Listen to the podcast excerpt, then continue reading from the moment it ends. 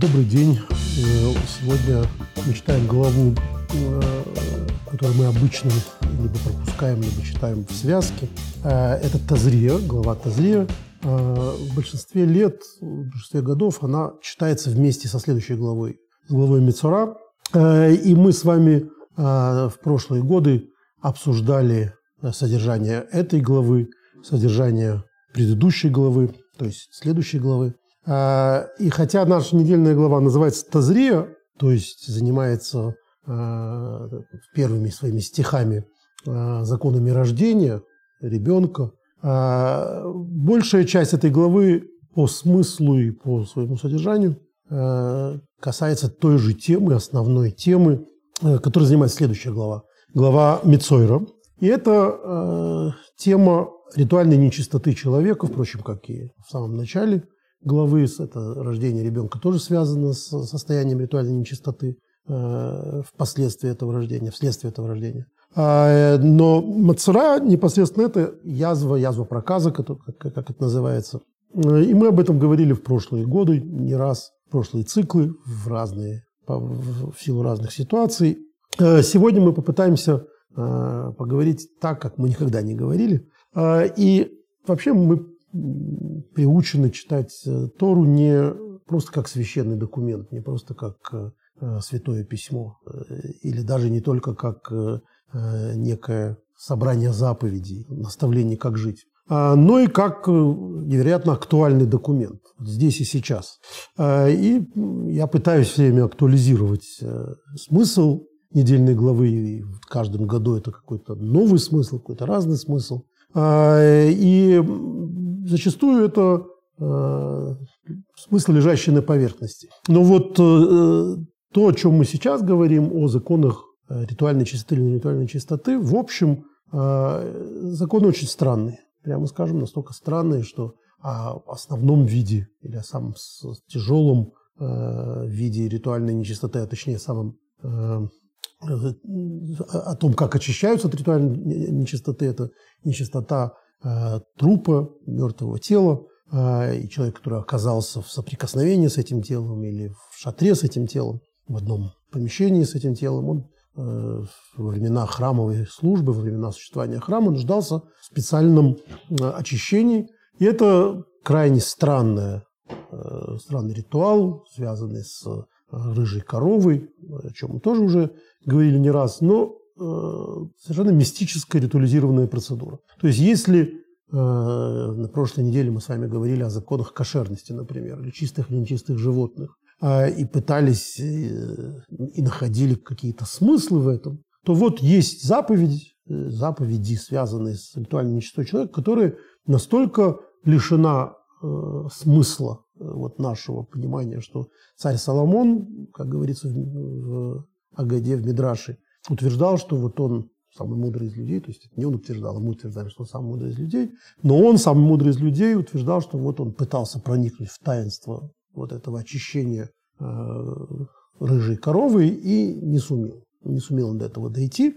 Э, что, в общем, говорит о, э, о том, что есть целые, целые области законов, которые нам до конца непонятны. Но э, традиция призывает нас относиться, в общем, ко всей Торе так, что есть некая поверхностное, э, несколько слоев понимания, которые доступны нашему разуму, но тем не менее за этим всем стоит нечто нашему разуму недоступно. И именно поэтому э, абсолютно ко всей Торе есть, как известно, разные подходы, 70 ликов у Торы, э, и вплоть до совершенно мистического лика, каббалистического, который вообще абсолютно все законы Торы или все содержание Торы воспринимает как э, историю о мироздании, о э, мирах, об устройстве божественного света и так далее. А, и исходя из этого э, подхода, вот то, что становится самым непонятным, оно самое, в общем, близкое к своему источнику. То есть то, что кажется понятным, это кажущаяся по, по, по понятности. Если что-то очевидно непонятно, то вот, скорее всего, там и, и, и, и собака зарыта. То есть это более не менее э, явный знак того, что вот это э, и, и есть самый близкий смысл. А, и вот на этой грани, на, на лезвии между актуализацией и, э, и, и совершенным мистическим смыслом. Нынешняя недельная глава, рассуждающая, как и следующая недельная глава, о чистоте и нечистоте, соответственно, ритуальной нечистоте человека, где самый высокий уровень ритуальной, ритуальной нечистоты – это смерть, это а, тело человека, лишенное божественной жизни.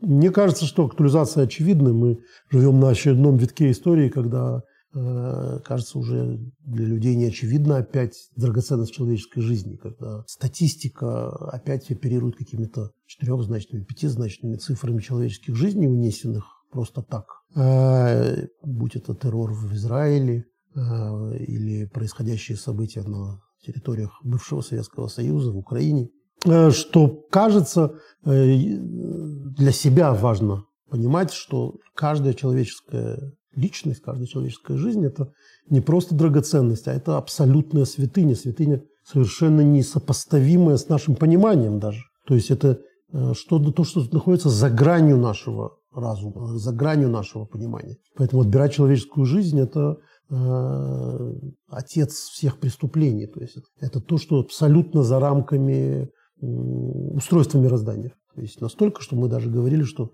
не раз уже, что смертная казнь как таковая присутствующая, казалось бы, в Торе, э, была, тем не менее, абсолютно неупотребляема, поскольку э, для того, чтобы отобрать человеческую жизнь, нужны были такие основания. То есть это такое судебное разбирательство, которое, в общем, невозможно было провести.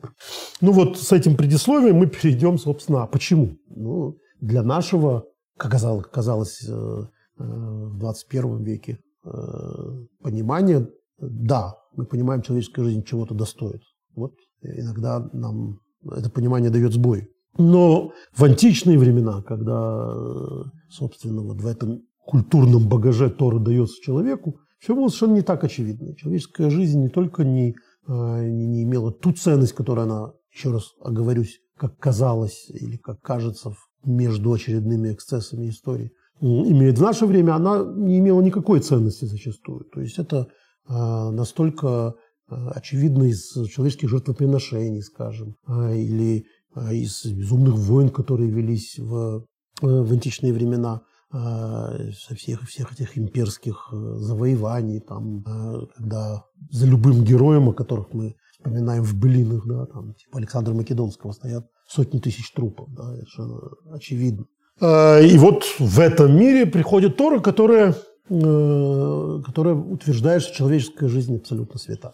Э, почему же так? Так вот, для того, чтобы э, в это время, когда опять это не, не столь очевидно об этом поговорить, я решил сегодня сделать то, что мы не делали никогда в этом нашем цикле. Мы пытались что-то такое делать, а, но настолько цельно это будет впервые. Э, мы поучим сегодня каббалистический трактат, хасидский трактат из, в общем, моего самого, или, по крайней мере, одного из самых любимых с ранней юности хасидских трудов, что отразилось в том, что мы его издаем на русском языке – вот четыре тома его вышли.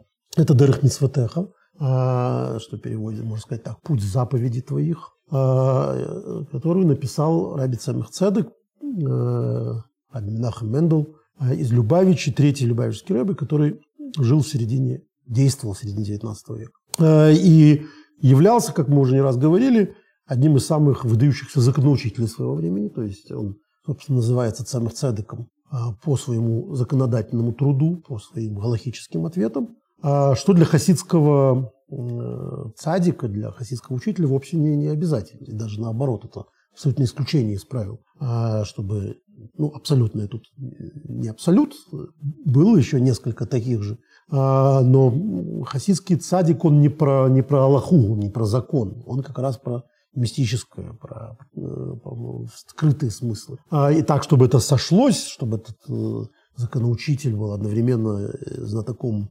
хасидского учения, это очень редкое явление, и он, пожалуй, сравним только со своим дедом Раби Шнеуром Залманом Излят, который тоже, будучи автором Шулхана Руха, был, конечно, в первую очередь, или даже не в первую очередь, а в равной степени основателем, собственно, того учения, которое в Дерх Митсватеха так объясняется Раби Шнером Залманом. Дерх Митсватеха построена как типичный э, кодекс э, э заповедей. То есть э, мы с вами постоянно цитируем Сефера Хинух, вот Сефера Хинух, э, э, который тоже издан на русском, это архетип таких книг, который объясняет смыслы заповедей. Только если Сефер Хинух объясняет в большинстве своем, по большей части, а именно что материальный смысл, смысл с, с нашей э, земной, так сказать, перспективы, то такие, такой труд, как Дерех Митсватеха, э, объясняет ровно наоборот, практически от, отходя от земного, говоря о перспективе высшей, перспективе высшего взгляда. Но сегодня мы будем говорить о нашей недельной главе, и поэтому эти четыре тома, вышедшие, они у нас стоят для красоты потому что э, до нашей недельной главы мы еще не дошли. Это э, сейчас будет редкая возможность по почитать то, чего на русском языке нет. А, однако я всех призываю воспользоваться и нередкой возможностью читать то, что на русском языке есть. Книга эта замечательно подготовлена. Моим учителем, который мне в свое время привил любовь к этой книге, э, Рабури Камышевым, который меня учил этой книге ровно 30 с лишним лет назад, что в результате вылилось то, что я ему предложил через 30 лет. 25 лет – это трудно писать на русском языке, так что вот так замыкается моя, э, моя жизнь в, в этом учении. А, поэтому, я надеюсь, он нас не слышит, э, потому что буду переводить я с листа, а ему будет что сказать. Э, он человек едкий, я его боюсь. Так что не рассказывайте ему. А, но почему я решил, тем не менее, говорить именно сегодня об этой перспективе вот ровно потому, что, мне кажется, нам совершенно не хватает э, вот в этом всем безумии а, понимания божественной перспективы. То есть, э, так или иначе, все разговоры ведутся, и, и, все это возможно в рамках э, какой-то экономической, геополитической, человеческой перспективы. А главное, на мой взгляд, главный разлом, который происходит, это с тем, что человек убивая, уничтожает мироздание, он уничтожает, собственно, всю структуру человеческого бытия, э, то, для чего человек на Землю пришел. И вот для того, чтобы поговорить э, именно с этой точки зрения, я решил сегодня учить Дерх Мизватеха. Давайте сначала прочитаем все-таки э, сам стих. То есть его трудно прочитать с какого-то а, основного места, потому что это продолжение всего-навсего. Ну, то есть сюжет такой, что как мы об этом говорили, э, вот эти самые язвы, особые виды язв, они э, воспринимаются Торой, то есть э, Тора говорит о том, что это такая сигнальная система духовной нечистоты. На самом деле, точно так же, как сюжет про рыжую корову, абсолютно непонятно, такие это абсолютно непонятно. А какой-то тип кожных заболеваний совершенно не не сигнализирует о духовной нечистоте, а какой-то сигнализирует. Разобраться в этом может только Коин, священнослужитель. А, и, конечно, сегодня придут ученые, которые скажут, надо же, какая мудрая книжка Тора. Вот она выбирает какие-то заразные виды, лепры, не знаю, там. А вот не заразные четко, я читал такого рода измышления, но мне это всегда кажется э, совой натянутый на глобус, потому что мне, мне всегда я боюсь, что придет кто-то более образованный и скажет, что все фигня, и на самом деле э, не так. И, и это не заразно, или это заразно. И действительно, мы видим, что это а, зачастую имеет абсолютно не э, какие-то случайные симптоматику, случайные симптомы. Поэтому э, вот общий ракурс такой, что есть разный вид, разного цвета, это, это, это, это воспаление, назовем так, кожное. А, и, и, и Коин должен ее, это священник должен ее проверить, и если что, если он окажется, что это вот та самая, она все равно под сомнением, поэтому человека надо изолировать на некоторое время, э, то есть э, в пользу заразности, да, история. И дальше опять его проверить через некоторое время.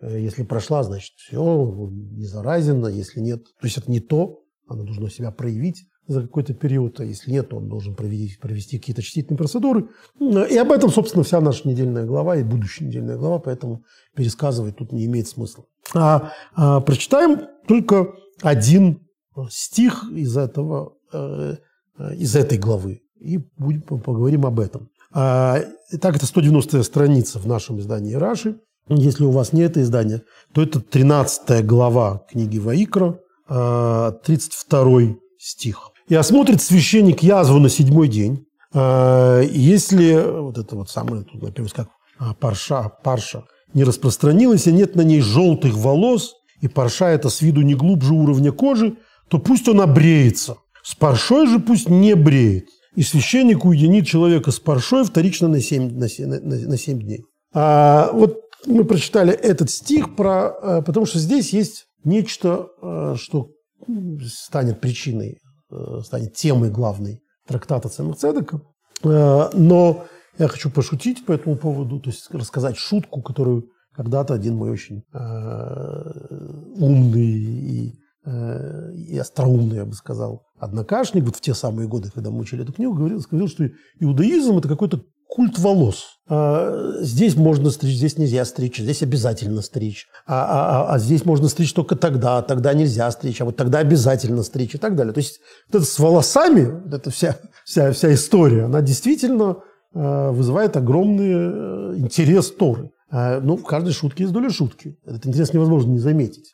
И культ волос – это вот э, брошенная тема. Я думаю, подозреваю, что к тому времени он уже читал этот трактат, а я не читал. Поэтому он просто таким образом шутил о том, что я не знал.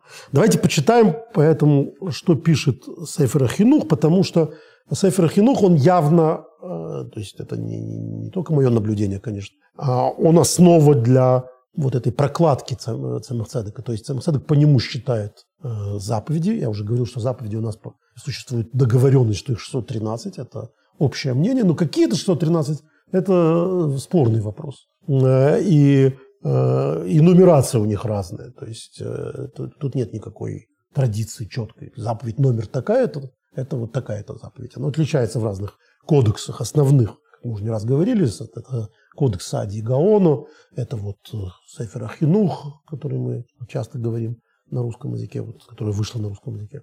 Э, и, и это Рамбам, конечно, э, Сефер Мицвод, книга заповедей. И в этом у них есть различия. То есть 613, 613, ну, во-первых, какие 613? Потому что какие-то заповеди в одном из кодексов это несколько заповедей, в другом включены все несколько заповедей включены в какую-то одну с разъяснениями, но до, до вот 613 добиваются какие-то другие заповеди, которые в этом кодексе как раз многочисленные, а в другом одна заповедь. В общем, это э, сразу можно понять, э, как, какая, как, как, какой свод взят за закон, за основу. Э, и у Цемацедека это вот Сефер Поэтому давайте прочитаем Э, то есть прочитаем само название этой заповеди. 172 заповедь в Сейфера Хинух в нашей главе – это запрет обревать э, волосы вот с этой самой парши нетек. Парша, парша – это тот, чего слово паршивый, если вы не знаете. То есть паршивый – это вот тот, который за, э, в этой парше. Подозреваю, что нехорошее слово пархатый тоже оттуда.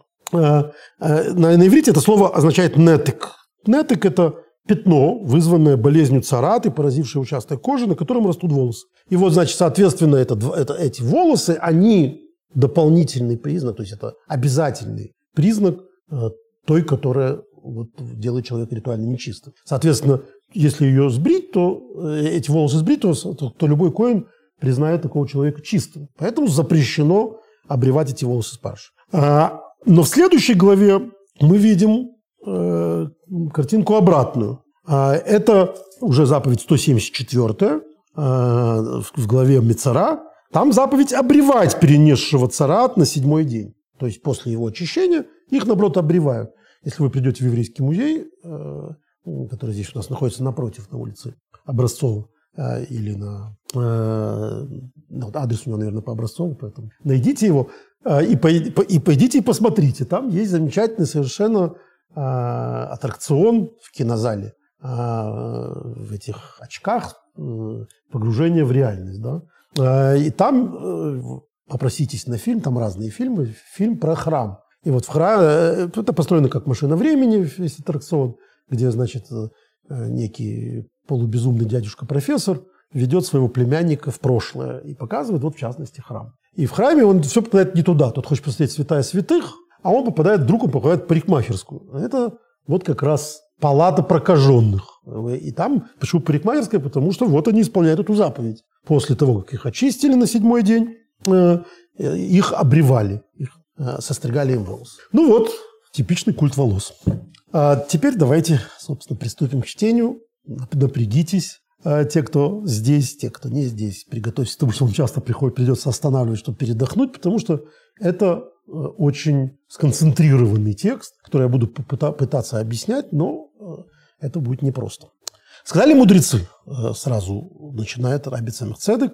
А, сказали они это в трактате, который так и называется, Негаим, то есть вот всякие кожные заболевания, 14 а, глава, 4, 4 Мишна, и вот ее приводит, приводит здесь Хинух, на который он скрывает, на который он ссылается. Шло еще Мигалхин, Ветизглахахтон, Мицву.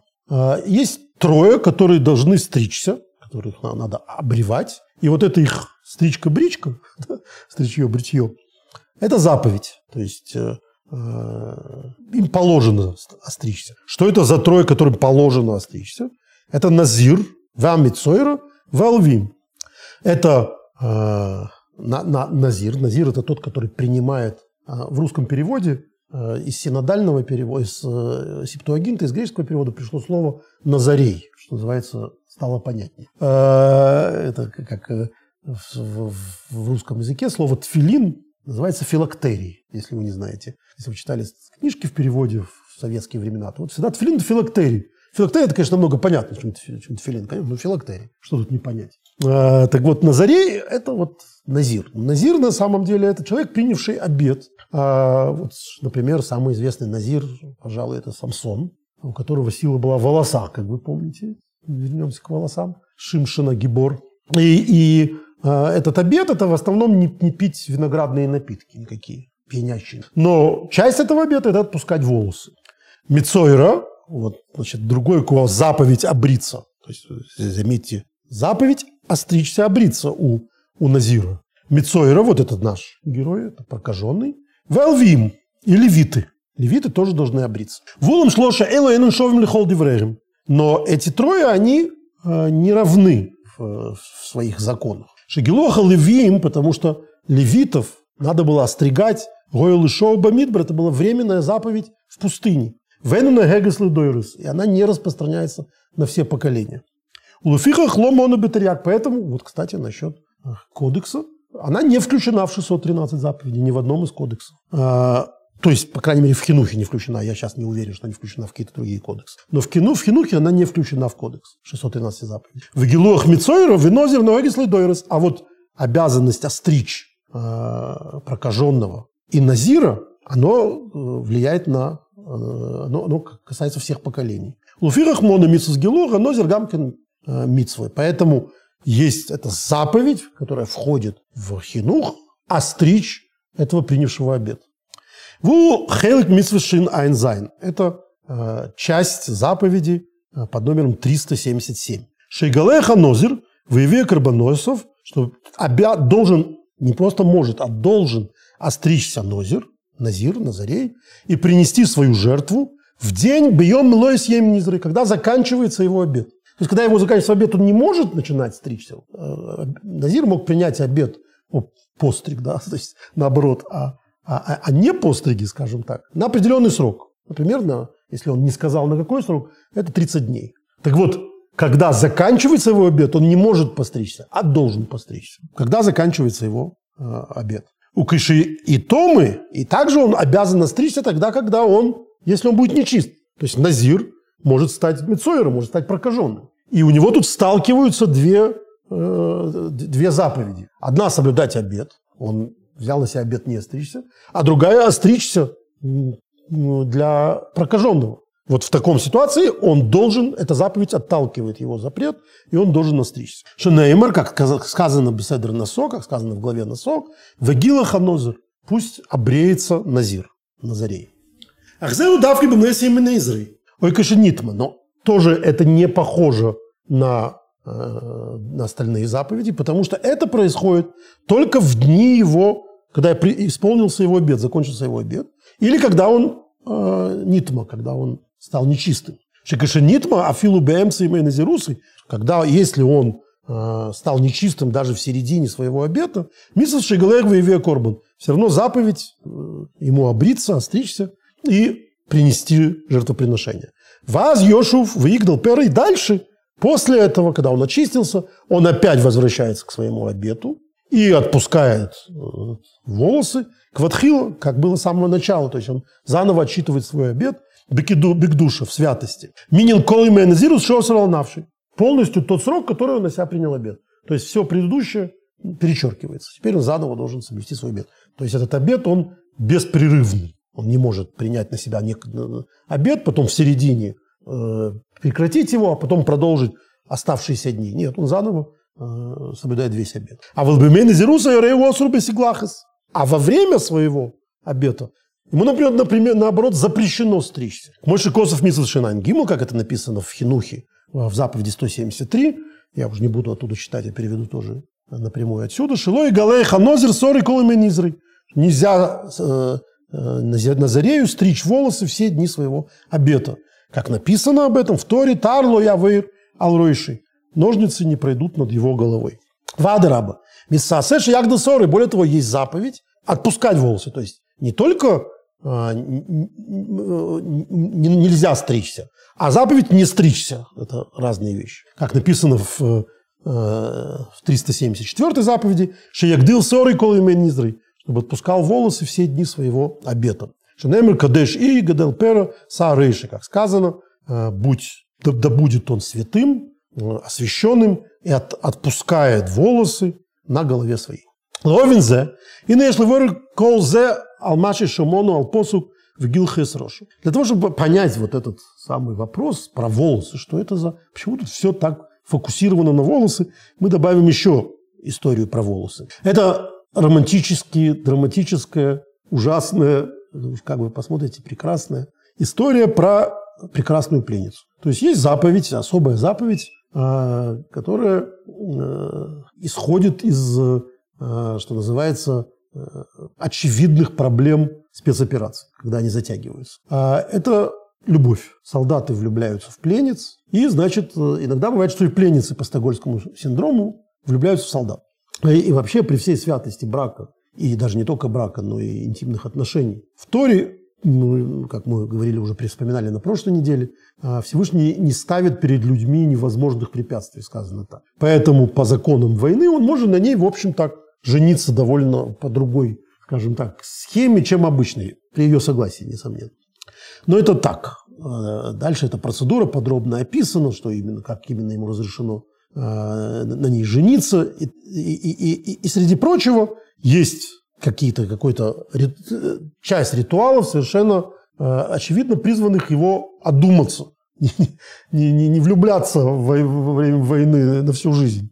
А, это, в частности, ей запрещено в это время э, следить за собой, ей запрещено носить красивые одежды, ей запрещено э, стричь ногти, она должна отпустить ногти. Мы уже об этом говорили, там по-другому не наоборот остричь ногти, видимо, с точки зрения одних комментариев большие ногти, длинные ногти – это красиво, а с точки зрения других некрасиво. Все зависит, наверное, от качества маникюра в, в той или иной стране. А, и вот одна из э, частей этого э, лишения ее привлекательности а, – ее обревание. Она должна обриться.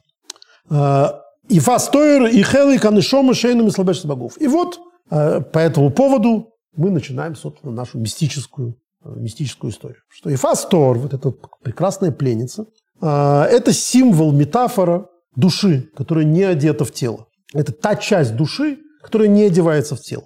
Кимо и медес маков мимал. Это наше облачко сверху. Это некая карма, да. Извините меня за употребление лексикона из других профсоюзов, но э, это вот часть человеческого, человеческой души, которая не входит в тело. А, Шеникрес Кейн алсибас есть немшайс пхинас клолус. Э, кама пхинас шемизе бо гайойфи. И почему она называется прекрасной пленницей? Почему именно такая метафора исполнена, использована? Потому что она, этот уровень, он привлекается э, из того же, вот, из того же источника, из которого приходит вообще понятие красоты. То есть это вот такая некая хрустальная субстанция, да, это красота неземная, скажем так по-русски. Вот э, поэтому она называется прекрасной пленницей. Это часть души, которая не входит в человеческое тело. Мы бы гашвиус. И это можно сравнить с э, тем, как это происходит в материальном мире. Когда говен эхот эйну колках. Один цвет не так уж красив. А вот кашедовр эхот ешпогама гевоны яха. Но когда в, в вещь окрашена в несколько цветов, несколько раскрашен несколькими цветами, у Йофы Венехмат Лемары это гораздо более привлекательно и гораздо более красиво. Вехен Тиферес, точно так же качество, божественное качество, которое называется великолепие, это такая смесь милости, милосердия, хесед и гвура, и строгости. Кенедл Ейдехен, как известно каббалистам. Каббалисты утверждают, что это божественное качество тиферет, божественное качество великолепия. Это красота, это милость, сдобренная строгостью, или строгость, сдобренная милостью. Ну, мы это можем понять. Э, просто э, доброта это, это вполне может стать развратом, а э, просто строгость может стать жестокостью, а строгая красота, строгая доброта, она вот уже разумна и так далее. Вот она великолепна. Вешсифас тойра, багув.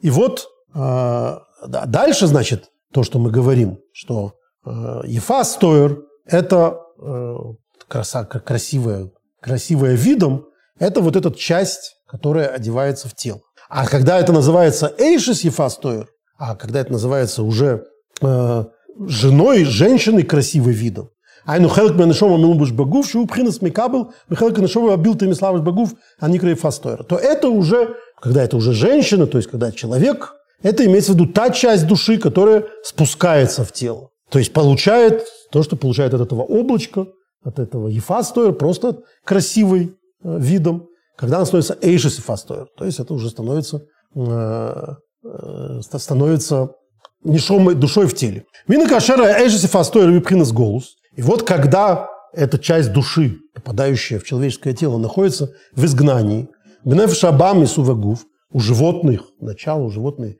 души человека и в телесности, которая называется в, э, в частности в Зогаре, человеческое тело называется э, משכא דחויא, это шкура, змея, змеиная шкура, вот откуда все эти сказки, да, про, про сбросившую лягушку, сбросившую шкуру. שאז מידות ולבושי נפש הבהמית שולטים על נפש האלוקית. То есть тогда, когда э, над душой божественной правят э, эмоции и животные страсти, а дерech не сборы бликута амори хиликав. Зеу инин маши косов вариса бешивы эшесива и фифастою.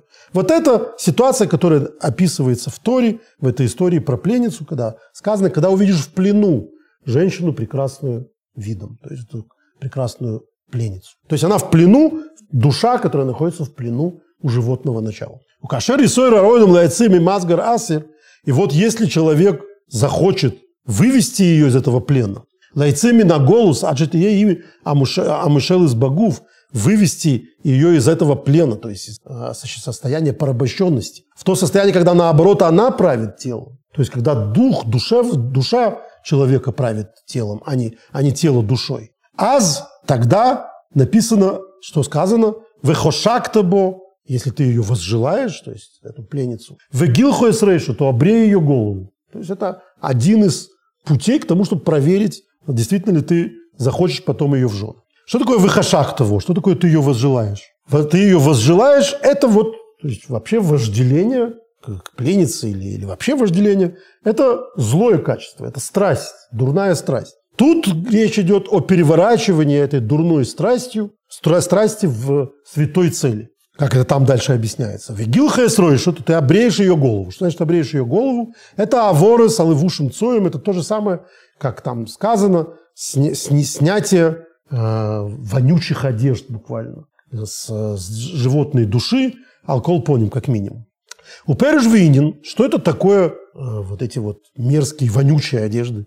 Денеф шабами, животной души. Эми кола махшова задебурим. Что такое вообще одеяние души? Одеяние души – это проявление человеческого эго, человеческого «я». Да? Это «я» может быть разным. Это может быть возвышенный голос э, своего внутреннего «я». А могут быть какие-то проявления самых дурных, низменных э, внутренних, опять-таки, борений. Так вот, мысли и речи, которые лойлы авайрейма, которые не божьи, валырцойны, валавадосы, не связанные с тем мысли и речи, не связанные с волей Господа и с служением Ему, они называются, соответственно, использованием вот этой вот своего внутреннего «я» в целях совершенно противоположных. То есть это и есть эти самые мирские одежды. Вихлал зе, и вот, в частности, это Исхак Муса и Сереба Милы Долма. Это излишнее э, увлечение мирским. То есть есть мы постоянно говорили, существует, собственно, материальность. И эта материальность, она не только не противоречит человеческой миссии на Земле, но она напрямую с ней связана. Человеческая миссия на Земле, все заповеди связаны с материальными предметами. Но дальше, как э, э есть известная поговорка на идыше, в случае опасности можно есть свинину. Но причмокивать при этом не обязательно. То есть вопрос весь в том, насколько эта материальность тебя занимает. Не ты занимаешься этой материальностью, а она тебя поглотила. То есть когда человек излишне погружен в милый долма, особенно изощренным образом в земное. А филубеск массу матн, даже в том, что касается коммерции, да, заработка, зарабатывания денег, что, в общем, вещь вполне с точки зрения иудаизма полезная и важная. Шебезеу метамы пхина самиды супхина хабат. Но если он в этом слишком погружен, он таким образом э, оскверняет свою, свою эмоциональную жизнь, оскверняет свой интеллект. То есть то, что может быть настроено на, на, э, на высшие помыслы, на служение Богу и так далее, он все отдал материальному миру. Он полностью погрузил свои таланты в это. Он не, не, не просто э, использует свои таланты для для земного тоже, что очень хорошо и очень полезно. А он полностью поставил свои таланты, свои мысли, свои речи на службу земному, на службу мирскому. Он таким образом отдал в плен свое, свою божественную душу. А, и осквернил ее клипоснойга, так называемый а, шелухой, а, шелухой светящийся. Это такое каббалистическое понятие, когда есть скорлупа нечистая абсолютно, которая запрещена, и это то, что касается всего запрещенного Торой. Если человек этим занимается, то он таким образом погружается в эту абсолютно нечистую скорлупу. А если он занимается дозволенным, разрешенным, то если он, соответственно, этим переувлекся, то, соответственно, он попал в вот этот плен светящейся скорлупы, то есть незапрещенный, но она его полностью накрыла. К Мойши Машма Баликута Аморим, Перехеск, это подробно объясняется в книге Таня, 8 главе. Вафл пища массу матан ешь бы сорок лавы завая. И хотя э, в, в коммерции, в предпринимательстве есть абсолютно необходимость для служения Всевышнему. То есть это необходимая вещь. Ты не можешь э, служить Всевышнему, не, не, не, не, не занимаясь материальным миром. Так не бывает. Заповеди связаны, например, такие заповеди, как десятина. Она напрямую связана с заработком, э, связана с э, усилиями человеческими. Э, поэтому понятно, что это абсолютно необходимая вещь служения Всевышнему. Микол Маком Шиубы из Хакмус и Сейра, но поскольку он в это слишком, этот человек, ушел, Шеэйну Корою Алпициву Атойра, который что не соответствует указанию Тору во всем, что касается массового матан, бизнеса, да, коммерции, зарабатывания денег. Резай пхинус левушин цой мамы. Это превращается буквально вот в эти самые мерзкие одежды, вонючие одежды. Велхен цорих лис гаворус левушин цой. В первую очередь надо эти одежды снять. Валзенемер вегилхес ройши. Вот об этом сказано и острижешь ее голову. То есть, когда оказалось, что это, это божественная душа, вот эта вот высшая красота, она оказалась покрыта этой скорлупой. Надо, надо в первую очередь остричь волосы. А там что никру левушин цуэмелу бешем сорис. Но почему эти э, одеяния называются волосами? А инин кину мацину битойра. Смысл этого в том, что вот мы видим в Торе. Пам игбия майлес асорис бимоет. Иногда и мы тут обращаемся как раз к культу волос. Иногда у волос есть особый статус. Вот, например, то, что мы читали про Назарея. Коидышии, он должен быть свят. В чем его святость? Отпускание волос. То есть в длинные волосы хиппи, да, это заповедь. Хипование у него это заповедь. Почему? Почему это святость, как каким-то образом свят, он становится святым от того, что у него длинные волосы. Какая связь? Вот мы видим, что есть так. Кмошикосов Габы Шимшин, как написано о упомянутом уже сегодня Самсоне, Шимшоне, Шикол Койхой Гою Бесорис, что вся его сила была в волосах. Так буквально написано Танахе. У Фаома Цинашорис есть шпилоэйсум, а то и мы уже Поняли, да, это очень красивые длинные волосы, надо немедленно отпускать. А видим, что нет, иногда Тора очень принижает уровень волос, то есть говорит о них плохо. Канал Бенина Мицорова Алвим, вот как мы видим э, в случае с Мицоры, с прокаженным, когда наоборот надо остричь. И левием, и левитов, которые вот там в пустыне должны были наоборот остричься, не оставить на себе никаких волос. Хэном Рузал, и так сказали наши мудрецы, есть удивительная вещь, сорбы и шервы, что волосы, женские волосы у замужней женщины, это срам. Срам в том смысле, вот как у, у, у русских старушек, да, в деревенских, когда закрывали, покрывали волосы. Почему? Почему волосы? Почему не, никакой мусульман лицо, паранжа там и так далее? Нет, вот, вот волосы – это какая-то особая, значит, духовная субстанция, которая, которая должна быть прикрыта. То есть мы видим, что это вот в случае с опростоволошенной у волос, значит, какой-то особый статус, который ни в коем случае не должен быть виден. Дело в том, что то же самое происходит в высших мирах. Ешгамкин Хилуким, там тоже есть разница. Кисеой раздатыка кадыша. Есть волосы высшего э, источника существования, который называется святой притечей. Это с точки зрения кабалы, вот этот человек, которого рисуют э, все любители кабалы, человек, который сидит на троне, да, из Ихескеля. Вот у него есть э, голова, на голове есть волосы. Эти волосы – это такая схема мироздания. Это волосы, а ты как кадыша, э, волосы с предтечи всего, это источник жизненности для всех миров. Киаба за ацилус, йойник мемазала шмини, как это говорится в Зогаре.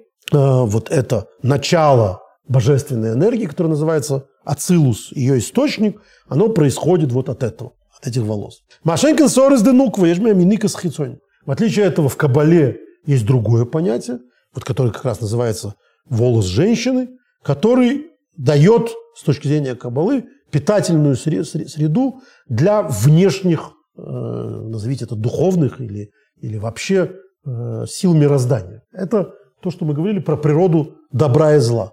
В тот момент, когда вы говорите, что существует какое-то параллельное, э, параллельное существование, дуализм, да, зло, которое борется с, борьбой, с, с добром, и за ним стоит какой-то там сатана, дьявол э, и так далее, вы находитесь на очень скользкой дорожке, э, в общем, многобожия. Потому что если с Богом кто-то там спорит, и кто-то с ним, значит, борется, то значит, есть не только Господь Бог. С точки зрения иудаизма, это теория абсолютно идолопоклонническая. Такого нет ничего, кроме божественного нет ничего не божественного происхождения. Поэтому Каббала, как это еврейская традиция э, мироздания, а, утверждает, что да, от Бога может исходить то, что нам в низших мирах предстает в качестве зла. Это зло, оно не абсолютное, не существует в этом мире абсолютного зла и абсолютного добра. И это то, что случилось после греха познания добра и зла, все перемешалось, произошла некая вселенская катастрофа мироздания, когда больше нет добра без зла и нет зла без добра. И, собственно, задача человека – это извлекать э, злой, э, очищать от, от зла добро, совершая добрые поступки с материальным миром, в который как раз это зло и выпало. Это такая общая э, каббалистическая идея. Однако вот в этом человеке на троне она выражается как раз э, в этом, что он дает, это источник жизни, он дает жизнь всему. И тому, что нам предстоит, предстает в виде зла тоже. Но это не только с нашей перспективы, а есть некая вот хитсойним, то есть внешние силы, то есть силы внешние от святости. Это то, что отбилось, скажем так, от, э, от прямого потока божественной энергии. И вот это то, что должно существовать. Оно не может не существовать, но получает вот от этих самых другого вида волос. Это волосы, которые как раз называются волосы высшей женщины. Это, конечно, не, не гендерный шовинизм, потому что речь идет как раз а, о том, что женское начало и мужское начало – это с точки зрения такой протокабалы, это разные ипостаси божественной, все равно наоборот, и то, и другое ипостась божественности. И тут в каких-то других вещах именно это женское начало, оно и есть главный источник э, жизненности всего хорошего. Но в, чем-то вот эти волосы – это источник, это символ такого пропитания для внешних сил. Воинин. Почему так? Потому что что вообще символизируют все волосы? Еще раз, это история про то, что человек – это микрокосм. Человек, человеческое тело устроено ровно так, как устроено божественное мироздание. И а, оно является матрицей этого мироздания. И вот а, волосы, которые, э, как известно, растут из головы, то есть мы говорим о волосах на голове, а, я хорошо помню, э, в классе восьмом-девятом, раз мы заговорили о волосах, у меня были вечные конфликты с учителями из-за из стрижки. Им все время казалось, что я недостаточно коротко пострижена. Мне всегда казалось, что они хотят слишком много.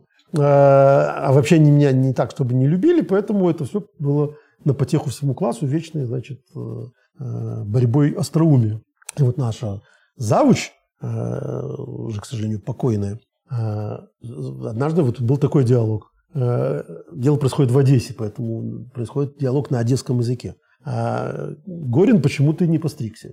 Где же еще стричься, Нина Алексеевна? Это я имел в виду на голове. Конец разговора. Вот э, это, это наш диалог по поводу волос. Ну, вот тут идет речь именно о волосах на голове.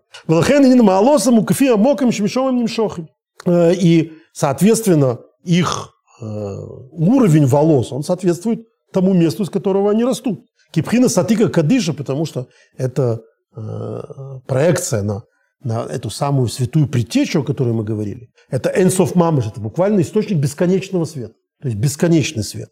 Бог называется одной из его, э, э, не, конечно, не Бог, одно его проявление в виде связи с нашим миром, это энсов, бесконечный, бесконечный, то есть то, что находится вне нашего понимания. Вот этот свет его, ойра это бесконечный свет, это уже его первый, первый контакт с будущим мирозданием. Но вот это Атига Кадыша, предтеча, это вот буквально этот бесконечный, это там, где еще бесконечно. И негам пхинес мойсрес шилой, а, так, так вот, у, у волос, которые... Что такое волос? Это можно так назвать, это отрыжка головы. Да? То есть это то, что вышло из головы.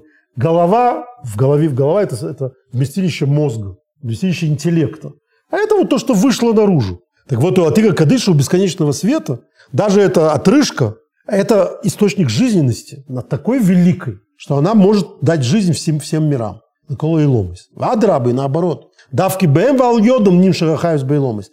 Именно ими, их посредством, через эти вот волосы, которые происходят от этой кадыша, от, от этой притечи, это и есть жизненность волос, почему, жизненность миров. Почему? Кимпхина сатыга кадышек больше губы магусы вацмусы, потому что от этой самой предтечи, то есть от того, что, собственно, является источником этой жизненности. Если бы по своему сути и по своей сущности – Э, это взаимодействовало с какими-то предполагаемыми будущими мирами, то миры ничего не могли бы воспринять. Кило юхлу лис был гилу потому что они бы не могли выдержать эту, это, раскрытие этой энергии, этой жизненности. Принесесов в, в, в категории бесконечности. То есть бесконечность, она как называется, такая она и есть. Миры по определению конечны. Соответственно, бесконечный свет с конечными мирами несовместим. Элуал едеши мисцамсим принесорис. А только когда это на волоске, да, когда это проходит через такое сжатие, которое выражается метафорой волоса. Велхена соризем к душе раба внефло. Поэтому волосы – это великая святыня и очень чудесная святая святыня, вот которая э, выражает эту святость. Мошикосов атакиомим ясив, левуший кислак хиверу, шарейший, камерный кей как написано в Зогаре, это описание, что это предтеча, то есть тот, который всему предшествует, сидит, лывуший кислак, его одеяние, как белый снег, а волосы э, на голове его э, словно шерсть яркая. То есть это вот такой символ божественной энергии, которая создала миры. Ничего святее не существует. Вину принес Анозир, соответственно, Назир, Назарей, в дни своего Назирута, в дни своего обета, у Шимейра ору мишом слабешься бессорос шилой. Вот эта энергия, э, одевающаяся в его волосы, как пишет Аризл, Мушикосов Аризл, бы там и митсвас пажес несо, вот он, э, э, святой Ари в причинах заповеди, в смыслах заповеди на главу Носо, где содержатся как раз законы Назира, говорит о том, что это волосы, вот эти его волосы, они символизируют вот эти волосы мироздания, волосы божественной энергии. Лахен гузар шилой галех, поэтому э, ему запрещено их стричь. У мисвал гадал пера, а наоборот, он должен заповедь отпускать их. В гамбе холодом, но это касается не только Назира, это касается не только Назарея. В каждом человеке, афилу эйну нозир, который даже не Назир, не Назарей. Ины бесары зазок, инвапейс, мы знаем, что есть волосы, которые не полагается состригать. Тут надо сказать, что мы ступаем на зыбкую почву Аллахи, Самых Цадек, один из немногих законодателей, который считал, что э, с точки зрения, что по закону Торы нельзя стричь бороду. Вообще. То есть и большинство законодателей считал, считает иначе. А что это не заповедь истории. Конечно, у, хасидов в стилу каббалистических идей не принято вовсе стричь бороду. Но у нехасидов принято не стричь ее особым образом. То есть нельзя ее стричь там, э, бритвы, лезвием и так далее, полностью состригать, но, но, но не отпускают бороду полностью. Самохцедек, он и как законодатель считал, это одна из самых спорных идей у него в его своде законов Самохцедек, о том, что э, состригать бороду запрещено по Торе. Вообще стричь, то есть прикасаться э, ножницами, то есть как, бы то ни было. И еще одна часть – это пиот. Пиот – это такая часть э, покрова головы, которые тоже не состригают. На русский они переводят как пейсы, но, но пейсы тоже понятие э, в разных общинах разное. Там, например, у йеменских евреев они называются вовсе не пейсы, а называются симоним. Симоним на иврите – это признаки. Это такой еврейский знак. А, и удивительная вещь, когда они приезжали из своего Йемена вот, до последнего времени, то, а, в принципе, как я представляю себе, очень многие из них, не будучи глубоко ортодоксальными, даже с, с точки зрения Галахи как таковой, при этом были спейсы. То есть, а, и что не удив... совсем удивительно, были спейсами даже те, кто были гладко выбриты. То есть у них не было бороды, а, а пейсы, пейсы у них есть. Есть такие, э, такая, такие галахические традиции, где, где эти пиот, где вот эти вот пейсы, они имеют определенное особое значение. У всех соблюдающих евреев не принято э, стричься вот сейчас модной стрижкой полностью, э, то, что называется балурис, да, э, когда полностью состригают виски, сбривают виски. То есть оставляют виски, бакенбарды. Э, вот дальше у них абсолютно бесконечное, бесконечное количество моды, какие именно они должны быть.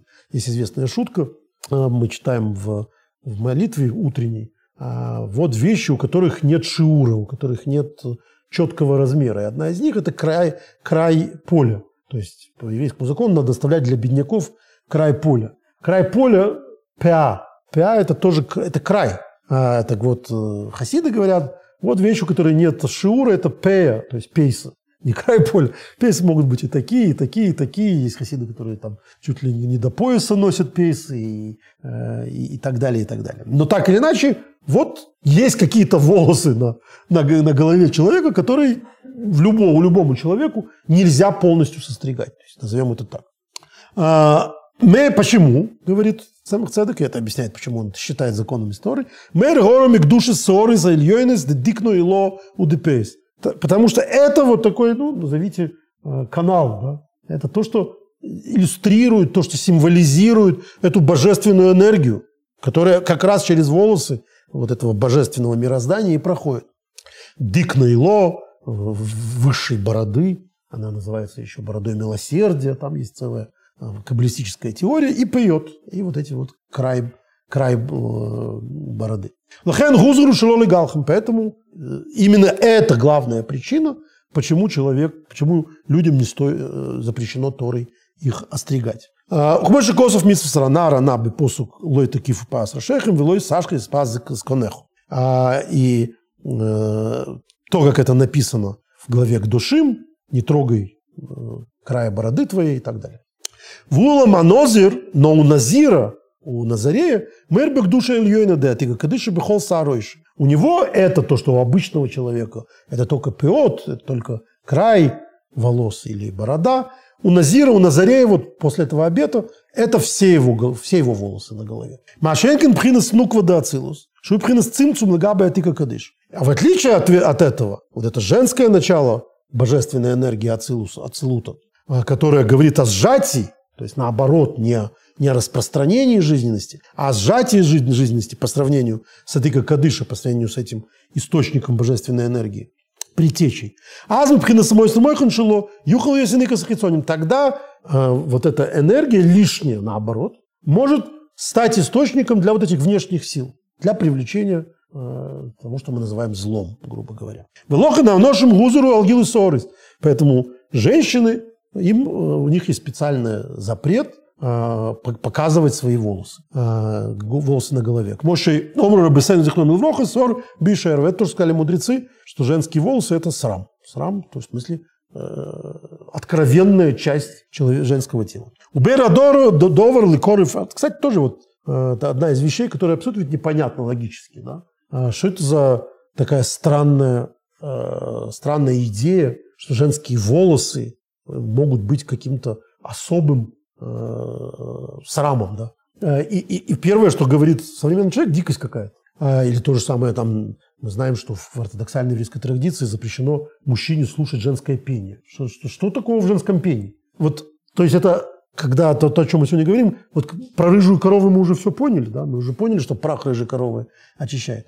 Вот то, что говорит Самых Цедек, и то, почему так важно ему это сказать, и, и почему так важно было изучать хасидизм, потому что говорит о совершенно других, не, не, не наших бытовых пониманиях этих запретов и этих заповедей. Это не про то, что это лучше, это хуже, это э, там скверно, а это не скверно. Это отражение совершенно непонятных для нас, но описанных потоков божественной энергии. Вот эти потоки божественной энергии, они, соответственно, вне, вне нашего разума. Э, Вера Довр, но что совершенно нам непонятно, э, поэтому давайте подумаем о том, как это похоже э, на, на, на что-то, что нам, нашему разуму понятно. Ну вот написано, Афилу сиха схулин шел талмиды хахоим срихалиму, что и будничные беседы мудрецов Торы, то есть, э, как говорит Раши, к ним надо прислушиваться, их надо изучать. То есть, когда есть мудрец, даже его бытовые, будничные разговоры, они интересны, они имеют особый смысл. Больше того, с точки зрения еврейского закона, э, существует понятие равин. Да? Что такое равин, по большому счету? Это человек, получивший определенный, сдавший определенный минимум знаний. Ну, ну как диплом. В наше время, по крайней мере. Так вот, среди этой градации людей, которые имеют диплом, которые э, могут э, быть практикующими раввинами, могут быть судьями, это разные все дипломы, существует такое особое понятие тот, у кого есть шимуш. Что такое тот, у кого есть шимуш? Шимуш – это тот, который работал вместе с, с раввином.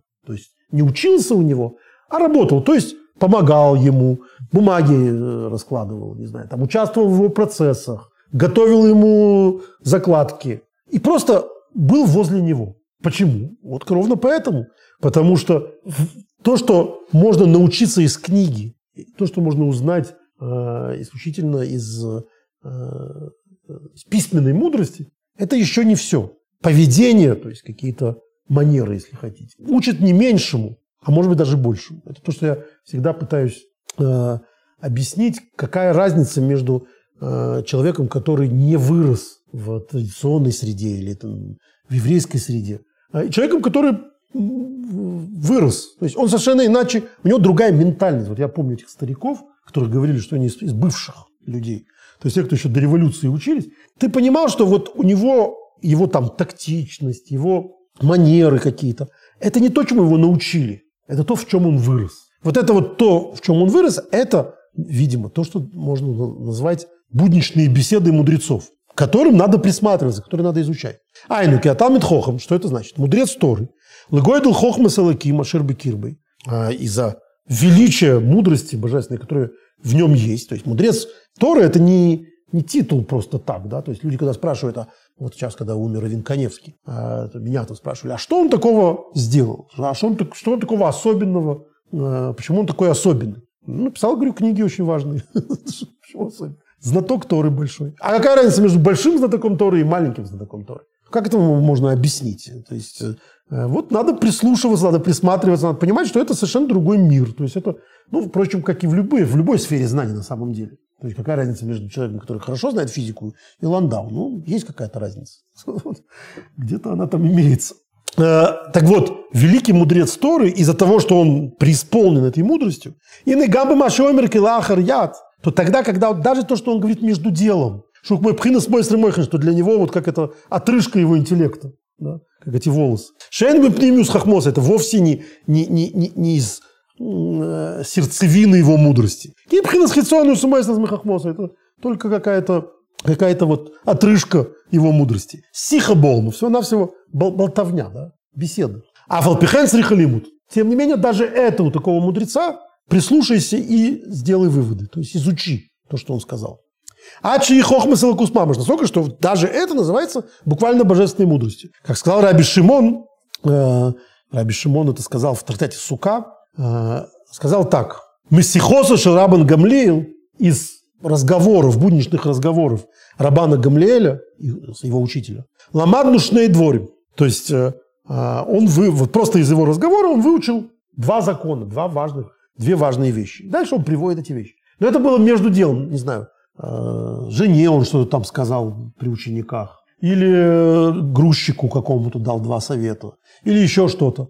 Они стали двумя законами Торы. Эти его два э, будничных замечания. Так сказал Раби Шимон. И они приводятся. То есть это буквально воля Творца. Аллаха – это воля Творца, которая каким-то образом дошла до нас. Как она дошла? Через э, мудрецов Мишны. Вот Рабин мудрец Мишны. Каким образом? Ну, нам представляется, вот он сидел и, и вещал, изучал, учил чему-то. Нет, Раби Шимон говорит, не только так. Два закона пришло просто от того, чтобы случайно услышали, что он там сказал. Еще раз говорю, домработнице на рынке, э, садовнику, не знаю, что кому что сказал. Э, вот это, это стало двумя законами, законами Торы. Машенко хишодом шейну там В отличие от этого, не мудрый человек. Ей Марсиха Хулин будет он вести какие-то будничные беседы. Это будет буквально пустозвонство с точки зрения Торы. Это дворим бетелем. Шупхина с левушим цоем. А мы уже сказали, что когда человек использует свои способности, то есть Э, свои интеллектуальные силы, свою речь для пустозвонства, для э, пустых разговоров, это, в общем, называется э, запрещен, это запрещенная вещь. Это вот эти самые мерзкие одеяния. У Метама безайнавшила киса. Этим он свою э, божественную душу оскверняет. Поэтому мудрецы сказали в другом месте в прике, вот, гадал тебе хахомим, я вырос среди мудрецов, велой мацаты тов миштыка. Я не нашел ничего лучше, чем молчать. То есть лучше бы смолчи, за умного сойдешь, чем осквернить свою душу. Я, кажется, об этом уже говорил один раз, но повторю. Это очень звучит не, не, не, по-нехасидски. Вырос среди мудрецов и не нашел ничего лучше, чем молчать. И Рабменул Футерфа, замечательный нашего поколения учитель, э, который был очень струнным человеком, это его спасло в ГУЛАГе в свое время. Прожил, пробовал там 7 лет и, и, и услышал все от всех. То есть от казаков, с которыми он сидел, там, еще с какими у него была куча. Он был потом главой Ешивы, и, и, любую свою идею он приправлял каким-нибудь каким казацким примером. То есть он там научился очень многому. И они его, судя по всему, тоже полюбили. То есть такой человек э, особенный был. Кстати, вот э, обратная сторона. Казалось бы, от них чему научиться. Но он, у него была другая мудрость, что э, Микол Миламда искал ты. От, всех, от всему чему-то научился. Так вот он эту фразу из Перкея вот, гадал тебе на хахомим, а там буквально, буквально так, я вырос среди мудрецов, Велой Мацаты, то в Миштыка не нашел ничего лучше, чем молчание. Но на иврите можно перевести иначе. Он сказал так, я вырос среди мудрецов, и ничего хорошего, вышедшего из молчания, я не нашел. То есть то в миштыка, никакого то, ничего доброго миштыка из молчания не вышло. Но здесь Алтереб, здесь Рацемах Цедек говорит о, пер, о, перке а вот, не о ворте, не о, о афоризме Раби Ремена Футерфаса, а о, о, о прямом смысле глуп, гру, гру, пустой человек, если он говорит, если он говорит не, не Тору, не, не какие-то божественные вещи, а просто говорит, то это, это, это его божественную душу, которая в нем, несомненно, есть, оскверняет. Лефиши малбишойса белвушим цоем, хелиф машер ойлэл биши белвушим бдейшим, да потому что он вот эти вот свои способности, не знаток Тору, не дурак, он просто не, не, не изучал Тору, то есть у него нет этой преисполняющий его божественной мудрости. Но он мог использовать эти свои способности и свою речь на, на, на, на, на заповеди, на, на добрые дела. А вместо этого он, значит, вот занимается пропагандой. У Кадиса Бьема, как написано в трактате Йома, Асох сихас хулин эвербесе. Когда человек ведет будничную беседу, он э, таким образом э, нарушает заповедь истории. Почему? Потому что сказано в Эдибарта Бом. Говори ими, словами Торы. В лобби двор бителем. Талмуд учит, говори, используй свой речевой аппарат для послания Торы, для Торы, а не для пустозвонства. То есть умеешь говорить, говори. Ну, ну что, говори. На последнем Оскаре замечательная, единственная, по-моему, там сцена, это когда там, значит, ведущий что-то там шутил нехорошее про волосы. А, так случилось. Про актера, получившего за лучшую мужскую роль э, Оскара, он пошутил по поводу его жены, которая, ну, у которой очень короткая прическа. Короткая прическа, потому что она болеет у нее. Болезнь выпадания волос. И он что-то пошутил, что вот новый, вот сейчас можно заново снимать ремейк э, этого солдата, как она там, обычно солдат. Да, солдата Джейн.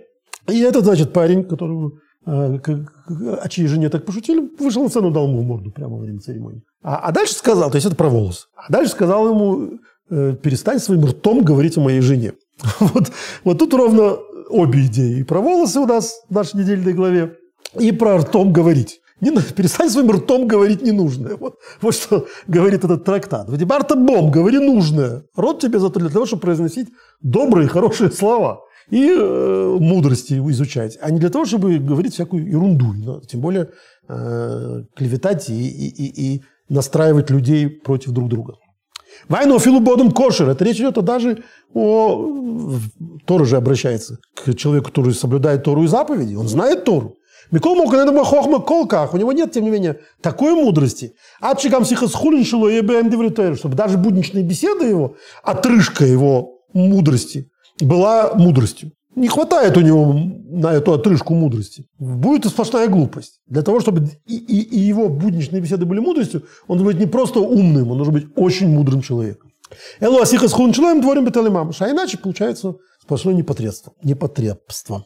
Вайну шимейсли мойхеншило. Эм груем, потому что его, я постоянно использую это выражение отрыжка интеллекта, моя находка, потому что буквально мой сремойхан – это излишки, это то, что вышло наружу. Но мне кажется, вот, чтобы понять все пренебрежение э, таким уровнем, есть у человека интеллект, есть его интеллектуальные силы. И вот он их тратит на, на что-то другое. Это то, что вышло за пределы. У него недоразвитые эти отрыжки. То есть это не, не, не, не что-то достойное. А в Ламойхан нас шло но при этом-то его мозг хорош. Это отрыжки плохие. Поэтому вместо того, чтобы доходить вот до этого, пусть он лучше держит все внутри. Вука шло и сих сих если он не будет говорить э, пустозвонстве всякое заниматься, ким я сек батойра будет заниматься Торой, то будет в основном его, его хороший интеллект использоваться, а не его дурная отрыжка. Машенькин металл хохом, в отличие от этого от мудреца, шагам мой Мойхин, у него и отрыжка качественная. Давайте послевкусим потому что уже очень непрезентабельно звучит в отношении к мудрецу. Вот после, послевкусие хорошее, то есть даже то, что у него не внутри, то, что выходит наружу. Его сихаскулин шило, его будничные беседы, в них тоже есть святость. Настолько он преисполнен святость. Валдерзеу маши косов безойгер. И вот по этому поводу написано в Зогаре, Рав Мнуна особо гой оймер пирка дештуса, что был Рав, старец Рава Мнуна, который говорил, ну буквально пирка дештуса, э, чепуху. Талмидов своим ученикам термши гискил бы милы хохбаса, до того, как начинал урок мудрости. То есть сначала он говорил какой-то какой чепухе. Винен пирка дештуса, когда речь идет об этом, буквально э, говорил о какой-то глупости.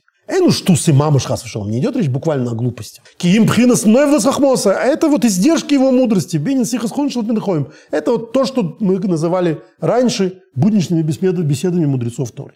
Бехен раба гавы омер милса дебдихуса. И как еще есть известная история про то, что великий учитель раба, он сначала говорил шу шу шутку, анекдот рассказывал своим ученикам. У Ватхи Рабонаны ученики его смеялись. У Литвосер посох бешмайца. А после этого он начинал урок, начинал их чему-то учить. Это такой прием, который, к сожалению, сейчас слишком многие ораторы воспринимают слишком буквально и рассказывают очень много анекдотов. Я среди них иногда бываю, держу себя руками и ногами. Одного, одной шутки хватит. Машенкин кише ахер еймер штуса. И вот другой какой-то по этому поводу, значит, скажет какую-то э, глупость. И что с мамой, что глупость и глупостью и будет. То есть вот у него, у Рафа Мнуны там, или у Рабы, это была, э, это, это была вот такая вот чепуха мудреца. И чепуха мудреца – это не чепуха, это мудрость. А другой решит, опа, я тоже буду чепуху рассказывать. Знаете, это будет только чепуха, никакой мудрости не останется. У Ламик Бедовр есть. Я, есть замечательная э, история, которую я помню, как я воспринял, в свою очередь. Э, Любавичский рэб в свое время э, начал целую кампанию потому что вот эти самые филактерии, тфилин надевали на людей. Это было То есть вот есть еврей, который ты узнал, что он не надевал тфилин, надень на него тфилин. Это, в принципе, такая концепция Любавичского рэба, что ту заповедь, которую можно сейчас выполнить, надо выполнить. Не надо смотреть на человека, что он делал до, что он будет делать после. Вот эта одна заповедь может все изменить. Весь мир перевернуть в сторону добра, как говорит Рамбам. И были большие старик, старые хасиды, которые ее восприняли очень серьезно. А, и вот рассказывали об, об, об а, был такой Равин Вебер в Иерусалиме очень известный. Равин, он был очень маленького роста. Был, ну, очень маленький. Назовем метр пятьдесят пять. А, и он ходил к стене плача и надевал тфили значит, на людей, которые приходили, туристы там и так далее. И вот надо же было ему прийти, когда там была, проходила Макабиада, это вот такая еврейская олимпиада, и приехали американские, где участвуют евреи со всего мира, приехали американские баскетболисты, то есть по два метра. Он мало того, что не знал э, английского, э, так он еще просто не мог до них до, до, достучаться. Но это был человек такого вообще вот вида, что ему никто не отказывал надевать филы. Вот рассказывали, что он, значит, он увидел этих в кипах этих, значит, богатырей, гигантов. И он, значит, подпрыгивал. Да нет, он сначала говорил им «Юджу», «Айджу», «Ты еврей», «Я еврей», э, «Тфилин». И а, а, нет, ты Юджу, Айджу, I love you. Я люблю тебя. И подпрыгивал целовал его. Старик этот 80-летний, этого мальчишку. И ни один не отказался надеть фильм. Я, значит, послушал эту историю и говорю, самое главное, когда там нам это рассказывали, чтобы никто это не воспринял в качестве указания к действию. Представляете, представляете вы будете подбегать кого-то, людей целовать, юджу, айджу. Глупость какая-то, бред, абсурд. Для этого надо быть им, вот с этой искренностью, с этой честностью, с этой настоящестью. Как только это будет неуместно, это будет не просто не прекрасно, а отвратительно будет, ужасно, уродливо. Это то, что люди не понимают. Вот нельзя взять какой-то э, какой штрих от поведения прекрасного человека э, и, значит, из него сделать э, себе прием. Это, это не твой прием, это его прием. А, а иначе будет просто глупость, сплошная, сплошная чепуха. Улами бедовер йойсер, и для того, чтобы понять это лучше, ловин эхши ежехрех аж по мигдуша ильон даты кадыша ал идей ссоры сдавки. Почему это э, метафора используется, что высшая святость проходит вот именно через волосы. Он здесь и душа толыбаем, и поэтому основная часть святости э, зависит от них. Шазайну мува дайн гейтов мимшал сихас хулин шелтами Из этого примера, который мы сейчас сказали, что он нам объяснит, это, это вот эти будничные беседы мудрецов, которые у мудреца это будничная беседа, а у другого это просто глупость. И вот также эти волосы э, могут быть источником высшего света, а могут быть прокормом для внешних сил, для зла. Э, Лихойра Кош, на первый взгляд, кажется, что это не до конца э, понятный пример. И Момна Мемес, да, правда, что Сиха схульнича Талмиды Хахомим Црихалиму, что будничные беседы мудрецов нуждаются, требуют изучения. Демикол моком теросы хахмосы пшиташи мы мы улим беесами кифлай кифлаем кифлаем летаче. При этом понятно и очевидно, что мудрость не, не, не будничные беседы, а настоящий урок мудреца Торы, настоящая мудрость мудреца Торы, они намного выше уровнем, чем его будничные беседы. Зачем же тогда мне подслушивать его будничные беседы? Я сайхрак бы терапнимис. Я могу учить его настоящую мудрость, его Тору, а не его будничные беседы. Вхенли я кушаю. Точно так же с этого точки зрения высшего мироздания, это тоже вызывает вопрос. Почему вот это привлечение проходит именно через то, что излишки интеллекта, да, то, что над интеллектом вышло за, за рамки интеллекта, волосы. И мовно мемс же мулим мой. Да, мы уже согласились, волосы, они очень возвышенные и, и, и, и, и очень почитаемый. им роям шоху кадыша. В любом случае, лучше было бы, если мы получали сам этот свет от интеллекта, от, от сущности притечь. Это мы уже только что объясняли, только что полчаса назад. Стас не сборлел, что приносаты кадышек мой шоу, что в этом этот свет высшей притечи в том виде, как он есть, и Эвшер Лоемаслыка был, мира, миры бы не могли его воспринять. У Бейраинин бы мошел венимшил. Это можно понять из примера э, того, что такое метафора. Он пимаши омар шлеймамелых, то, что сказал царь Соломон. Лыговин мошел умилиться. Надо понимать метафору и притчу. У Хсив и о царе Соломоне написано, что он говорил три тысячи притч. То есть он все время приводил примеры. Он на все мог рассказать притчу. Три тысячи притч. А Раби Мейри, мудреце, который э, один из самых великих мудрецов Талмуда, сказано, что Мишимейс Раби Мейр, когда умер Раби Мейр, Ботлу Мейшлу Мешолим. Пропало искусство рассказывать притчу, то есть приводить пример. Дегаве Омер, он говорил тлос мешолым. Он давал 300 примеров. То есть он мог рассказать 300 притчи о какой-то мудрости, о какой-то предмет. Воидин, почему так? Кимепней, ой, мы хахмосом, потому что по глубине их мудрости, берозы Атойров и Сейдесеров, в таинствах Торы, в ее секретах, Лой Эвшил Талмиды. Э, ученики не могли бы понять, Улагавин, Уласкил, Диври Котшем, не могли бы понять то, те святые вещи, которые учитель им рассказывал. Беталум из Хохма, из э, сокровищниц мудрости. Элункен емлила мошел. Иначе как через притчу. То есть только притча может помочь воспринять это таинство. В умаше ялиму эму камихавин э, в ахохма и бейза доварахер. То есть когда глубина того, о чем они рассказывают, мудрости, спрятана во что-то, что человеку понятно. Какой-то пример, который человеку понятен. Валпиавона садугма, и по этому аналогу, который ему рассказывает, этой матрице, и цтайр билев аталмит шемец миней э, в сердце ученика отобразится какая-то малость металлум и захохмы шибанимшин от тех сокрытых тайн Торы, которые в том, на что пример приведен. То есть, если в результате э, басни, да, человек поймет только басню, а не поймет ее пример. Э, Зоб рассказывал в конце, что он имел в виду. Потому что, видимо, отчаялся. Царь Соломон не рассказывал, что он имел в виду. Он просто рассказывал басню, рассказывал притчу. А дальше догадайся, мол, сама. Вот. И, и э, то, что человек, тот вывод, который он сделает из этой притчи, это, очевидно, какая-то часть той мудрости, которая стоит за этим. Есть симас оймак талумас хохма кирабаги, а поскольку причина необходимости притчи – это в глубине сокрытой мудрости. И нагама дугма шило елымайлами аскалосом усфуносом. Поэтому понятно, что и аналог, первый аналог, тоже еще слишком сложен. А шерлизоси старых амошилы можно, поэтому нужен, нужна притча для притчи. То есть уже для того, чтобы понять то, о чем э, притча, уже нужна новая притча. Ройселемер, то есть дугмал и дугма, аналог аналогу, импортозамещение. Да?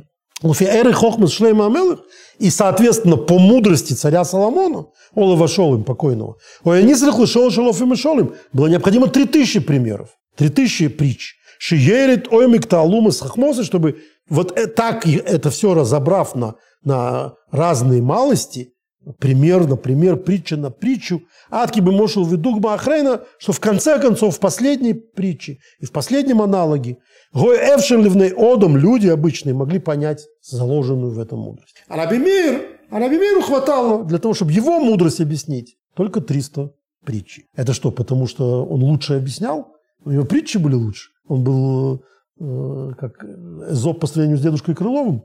Нет потому что мудрость была меньше. Вот э, так как его мудрость была в 10 раз меньше, то, соответственно, и притчи нужно было в 10 раз меньше. Вина и была нимшел, у арейпхинас левуш гасвы ов. А в любом случае, любая притча по сравнению с тем, что в ней э, заложено, то, что за ней стоит, это грубое э, и плотское, плотное одеяние. Вук мой асоро – это как вот волосяной покров, что Малбеш Никас Амойхин, Шабихол Асора, который закрывает череп. Шиги халула кедиса бигмора бенозер. Этот волос, как объясняется в Назире, он пуст. Беперикама де басра габи иев, это говорится в Талмуде по поводу Иова. Веникра амошел мойсри мойхин. И в этом смысле вот эта притча, это как отрыжка мудрости, послевкусие мудрости. Шейну мерих асмюс аним шашибимойхин, который не сравним по своей э, сущности, с сутью того, что за этим заложено, то есть за интеллект. Вины Бахахоми Гдолем, Кишлеми в Раби Мейр так вот в таких мудрецах великих, как царь Соломон и Раби Мейр и им подобным, и Негама Мойсли Мойхин, соответственно, их отрыжка э, интеллектуальная, притча, это Тоэлы, Сраф, Гдуш, Раба, Вихохма Ацума. Э, содержит в себе великую пользу и великую святость и великую мудрость. Вада ряба гойлы царь году. И более того, утилитарно это имело огромный смысл, эти притчи. Шебеладом ловою ехали склала шпомеем. Без этого бы вовсе не было непонятно ничего из того, что они говорят. Маша энкен бешорха хомим, а когда мудрец похуже, поменьше, э, Берком. Лого и холим леймер мишолим. Они никаких притч не могли рассказывать. К мой шомру багмору. Это то, что написано в Талмуде. Закончились э, мастера рассказывать притчи после смерти Раби Мейра. Почему? Потому что их мудрость была слишком маленькой. И дальше то, что выходило в притчу, это сплошная глупость. Потому что за этим не стояла такой великой мудрости. А перед тем, как закончить сегодняшнюю часть, часть этого Маймера, вторую мы продолжим на следующей неделе, почитаем. А, я хочу рассказать в связи с этим, с примерами. Есть такая должность, э, была очень популярная должность, которая называется магит. Магит – это довольно странная Э, часть восточноевропейской еврейской культуры. Маги – это проповедник буквально. А они были чаще всего странствующие. Это ораторы, которые приходили в субботы в синагоги в разных городах. И за деньги э, на них собиралось, были великие магиды, проповедники, к которым приходило огромное количество людей, они гастролировали. Священный стендап. Э, послушать в шаббат их проповедь приходила на массы людей. А, и вот хасидизм относился к большинству магидов э, с э, довольно настороженно, потому что магиды, среди прочего, а их задача была увещевать публику. И вот они рассказывали всякие, значит, э, страсти Господни, значит, о том, как все будет ужасно, если человек будет грешить, и как там собаки будут его тело есть, и, в общем, и, и пандемия будет, и, и спецоперации случатся, если будет себя плохо вести, и даже войны в других странах. В общем, что-то такое. А хасидизм к этому относился, хасидизм к этому относились очень плохо, потому что придавали огромное значение словам. Вместо того, чтобы говорить людям, как, они, как будет им плохо из-за того, что они плохие, предпочитали говорить, как будет хорошо, потому что они хорошие. Потому что слова материальны. И вообще человек должен жить в радости, а не, а не в страхе исключительной. Это, понятно, сложная история. Но так или иначе, проповедники – эта профессия осталась. И вот, готовя наши уроки, я, конечно, изучаю очень многие там, книги, которые э, посвящены недельным главам. И спрашиваю своих знакомых в, во всем мире, что бы они посоветовали, какие есть интересные источники. И вот мне, я не буду называть, конечно, имя, досоветовали, значит, пятитомник какой-то знаменитого иерусалимского там, когда-то Магида, проповедник, который собирал там самые большие синагогальные залы. И вот я читаю, я понимаю, почему собирал зал любая, в любой недельной главе он рассказывает сюжет какого-нибудь французского романа. То у него там граф Монте-Кристо, конечно, его там зовут не граф Монте-Кристо, а какой-то лейзер-моряк, который, значит, там, у которого, на котором писали донос в налоговую инспекцию. Там. И дальше, значит, вот его жена, значит, с этим доносчиком осталась, а он жених, просидел в тюрьме, потом стал мстить, когда выходил, и так далее. Люди, конечно, ничего этого не читали, его слушатели, а Сюжет неплохие, как, как известно. У него так все было. У него там три мушки, все у него есть. Он их читал. Единственное, что там всегда не хватает, это какой-либо связи с, с недельной главой. То есть он вдруг начинал говорить, а дальше он, ему надо было просто э, найти какую-то совершенно искусственную связь. И дальше в конце он должен был сделать какой-то вывод. Так вот это начало и вывод с примером этим, с пересказанным там рассказом Чехова каким-нибудь очередным, не был связан ровно никак но пользовался гигантским успехом. Ну, потому что человек рассказывал действительно прекрасные истории. Вот это вот ровно про это, что э, не у большого мудреца его притча будет просто пустозвонством. Я э, это с интересом почитал.